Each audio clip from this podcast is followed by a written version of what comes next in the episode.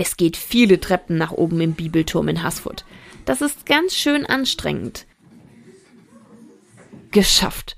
Im obersten Raum sind mehrere Stühle und in der Mitte steht ein großer Kuscheltieresel auf einer braunen Matte. Es ist Palmsonntag. Jawohl. Angelika Reinhardt ist Diözesan Ehe- und Familienseelsorgerin im Bistum Würzburg.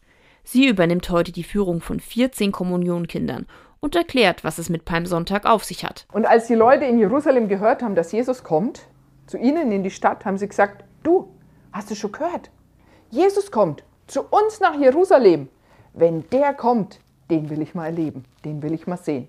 Ich stelle mich an den Straßenrand. Ich will mal gucken, wie ist denn der so? Nach dem Einzug in Jerusalem ruft schon ein Horn zur nächsten Station. Es geht ein Stockwerk nach unten.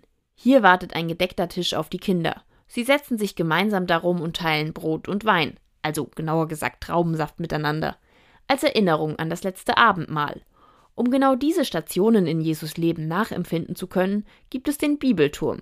Die Idee dahinter ist einfach, erklärt Angelika Reinhardt. Die biblische Botschaft den Menschen verkünden, erzählen, nahebringen, so dass sie ins Leben heute passt und ähm, zu den Leuten von heute passt.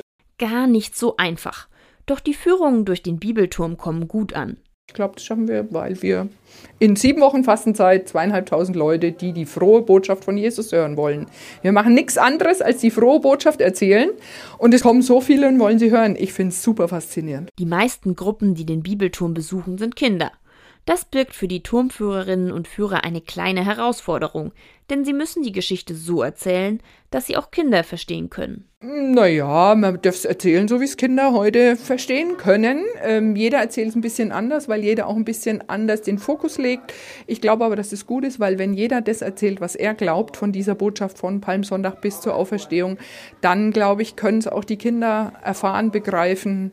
Es gibt ja hier Möglichkeiten, wo man es wirklich auch erfahren und begreifen kann. Da gibt es wirklich genug Möglichkeiten. Vor allem zum Anfassen und Mitmachen. Nach einem Besuch beim Thron von Pontius Pilatus dem Mann, der Jesus zum Tod am Kreuz verurteilt hat, geht es wieder ein paar Stufen hinunter, zur Kreuzigungsszene. Dort dürfen die Kinder eine Dornenkrone anfassen. Und es geht schon wieder ein paar Stufen hinab, zur letzten Station, der Auferstehung Jesu. Zum Abschluss bekommt jedes der Kinder einen Stempel. Darauf steht, ich bin bei euch. Wie kam die Tour bei den Kindern an? Ich finde gut, dass man auch mal daran erinnert, dass Jesus so viel Gutes getan hat, dass man auch mal in die Kirche geht und einfach noch mal abends dran denkt, was man am Tag so gemacht hat. Schön und ich fand es auch gut, dass ich auch vieles Neues erfahren habe und, und ich hoffe, dass auch ganz viele Menschen ähm, auch wieder mal an Jesus denken und und auch für andere da sind und nicht so für sich. Ich fand es gut, weil ich auch vieles Neues über Jesus erfahren habe.